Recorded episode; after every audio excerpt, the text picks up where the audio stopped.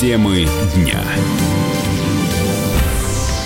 Вы слушаете радио «Комсомольская правда» в студии Валентин Алфимов. Сет Федерации обсудит запрет размещения хостелов в подвалах после трагедии в Перми.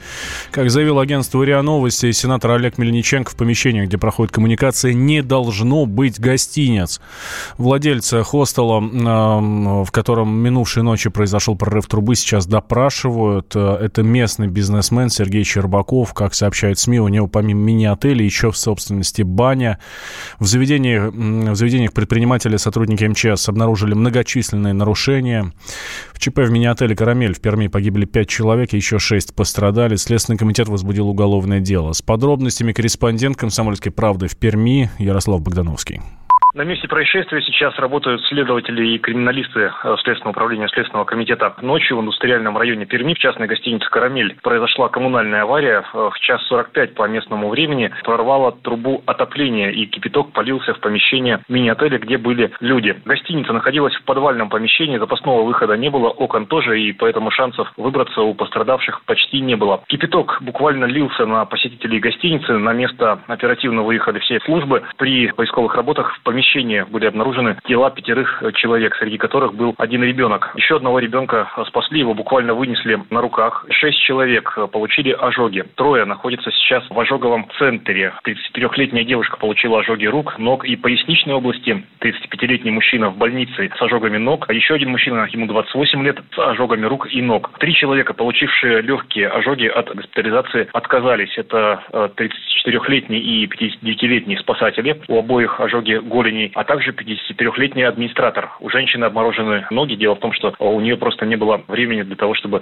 обуться при эвакуации из э, помещения. Следственный комитет возбудил уголовное дело по статье оказания услуг, не отвечающим требованиям безопасности жизни и здоровья потребителей, повлекшей по неосторожности смерть двух и более лиц. Создана специальная комиссия. Э, комиссии предстоит выяснить, как стало возможным, что вода попала э, в подвальное помещение, при том, что есть требования по герметизации этого типа провода, на котором произошел порыв. Ну вот Э, очевидцы ЧП рассказывают, что воды было так много, что она, вода, хлестала буквально через порог гостиницы. Предположительно, что трубу прорвало в двух местах. Водой заливала даже соседнюю улицу, а в районе, где случилось ЧП, образовался густой туман, рассказала корреспонденту «Комсомольской правды» в Перми, э, проснувшаяся от э, шума очевидец.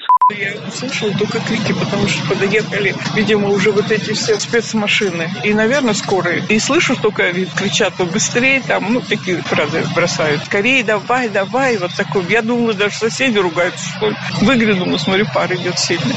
Прокуратура проводит проверку по факту а, несчастного случая. Будет дана правовая оценка законности действия всех участников процесса подготовки тепловых сетей и жилого дома к отопительному периоду, но и законности организации и размещения граждан на данном объекте. Губернатор Пермского края Максим Решетников распорядился оказать все необходимое содействие а, пострадавшим и родственникам погибших. Он оперативно приехал сегодня на место происшествия и провел там оперативное совещание. Но вот сейчас уже работы спасательные на месте ЧП завершены завершены. Повторюсь, работает специальная комиссия, которой предстоит ответить на множество вопросов. Среди э, них самый главный, наверное, как же стало возможным, что хостел был размещен в помещении подвальном. Ярослав Богдановский, радио «Комсомольская правда», Пермь.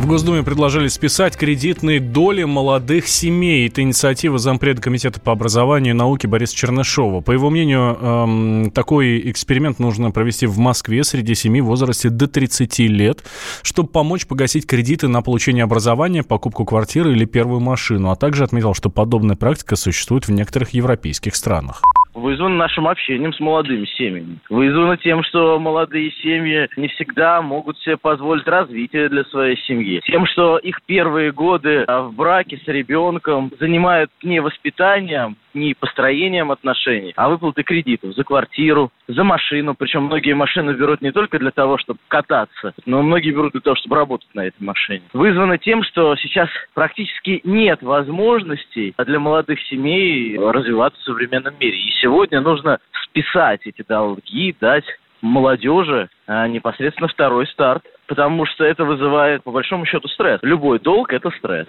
Стрессовая ситуация, при которой формируется новое поколение россиян, оно э, должно быть минимизировано. Реально. Мы сегодня видим примеры даже большего охвата этой программы. Допустим, в Нидерландах для молодежи списали вообще долги. Почему такой возможности нет у самой богатой страны в мире?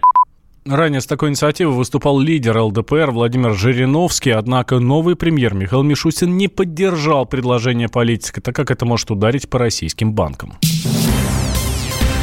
В России в этом году появятся электронные чаевые. Как сообщили в национальной системе платежных карт, рассматриваются несколько вариантов реализации сервиса, в том числе через оплату по QR-коду в системе быстрых платежей. Сейчас отблагодарить официантов и барменов уже могут владельцы карт Visa более чем в 100 заведениях в России. Размер чаевых посетитель может сам ввести в терминале оплаты, а затем сделать два платежа одновременно в адрес ресторана и на счет сотрудника. Эксперт опоры России, юрист Алексей Петропольский отметил, что подобная услуга нужна во всех заведениях, потому что в кафе и барах расплачиваться картами стали намного чаще, при этом не имея наличных на чай для персонала. Я сам, как владелец сети кофеин, могу вам сказать, что за последние три года доля коммерческих платежей именно с карт, то есть электронных, увеличилась на 70%. И, конечно, от этого страдают в первую очередь барист, официант, э, ну, те люди, кто нас обслуживает. Редко кто, поверьте мне, а, платит карты, а потом из кошелька достает деньги на чай. А когда появится такая возможность, люди будут охотнее оставлять дополнительно а, на чай. И эти деньги, конечно же, пойдут в зарплату баристам, а, официантам. Опять же, хочу заметить, что даже появился стартап. Полгода назад ко мне приезжали ребята, которые выпускают карточки QR-кодом. Наводишь банк клиент на нее, и у тебя списывается любой чай. Они бывают по 100 рублей, по 200, по 300, ну, до 500. Увы, но с него придется платить налоги, потому что налоговая не воспринимает чаевые как чаевые. Она их воспринимает как доход. Конечно, эти деньги, да, это, конечно, существенный минус с точки зрения получения денег на чай, но поверьте, лучше уж хоть так, чем вообще ничего. Опять же, государство в этом плане только выиграет. В среднем россияне оставляют на чай около 7,5% от суммы чека. Ну, это примерно 90 рублей.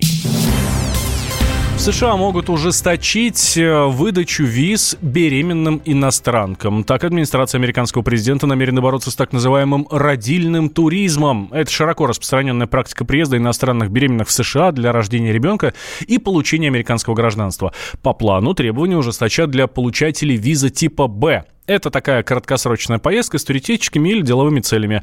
Но надо сказать, что дают ее на три года. Должностные лица смогут отказывать в визе, если заподозрят, что человек намеренно едет в США, чтобы родить там ребенка. Как именно будет действовать этот механизм, пока неизвестно. Американский журналист Крис Роман отметил, что США давно пора прекращать выдавать гражданство по праву рождения. По его мнению, человек должен не просто родиться в Америке, а жить и работать в стране, чтобы пользоваться ее благами. Конечно, такой туризм происходит везде, даже в Европе. И это большая проблема, потому что это очень дорого. Ребенок, это стоит деньги, и кто платит, это люди, например, США платит. Но есть принцип, если мы хотим использовать все хорошо в стране, надо тоже работать для этого. Не только как паразит, но тоже помогать. Эти люди, которые летают в США, они паразиты. Они просто летают туда, для того урезать деньги, и потом они думают, если у них есть американский паспорт, все будет лучше. Это правда, конечно, но это не чисти. Я думаю, что США должна бороться против этого. Американец – это американец. И, потому что если целая Африка летает в Америке, целая Африка будет американец. И это неправильно. Официальная статистика по числу таких рожденных детей нет, однако Центр миграционных исследований оценивает э, ее, ну, вот эту вот цифру, называет примерно 33 а, тысячи детей в год. Когда журналистика – семейное дело. Мы с э, Юлькой так немножко поспорили. Это не по теме сегодня. Когда сложно договориться. Да здесь даже вопрос не в том, кто не скачет тут в москаль. Да мы перетопчемся, и мы уже проехали эту историю когда нужно найти компромисс. Что же все-таки произошло, что людей разделило? Украина, Белоруссия и Россия – это один народ. Приходится все объяснять простыми словами. Программа Андрея и Юлии Норкиных на радио «Комсомольская правда». По средам в 8 вечера по Москве. Ты мне после эфира все скажешь? Ничего я тебе не буду говорить.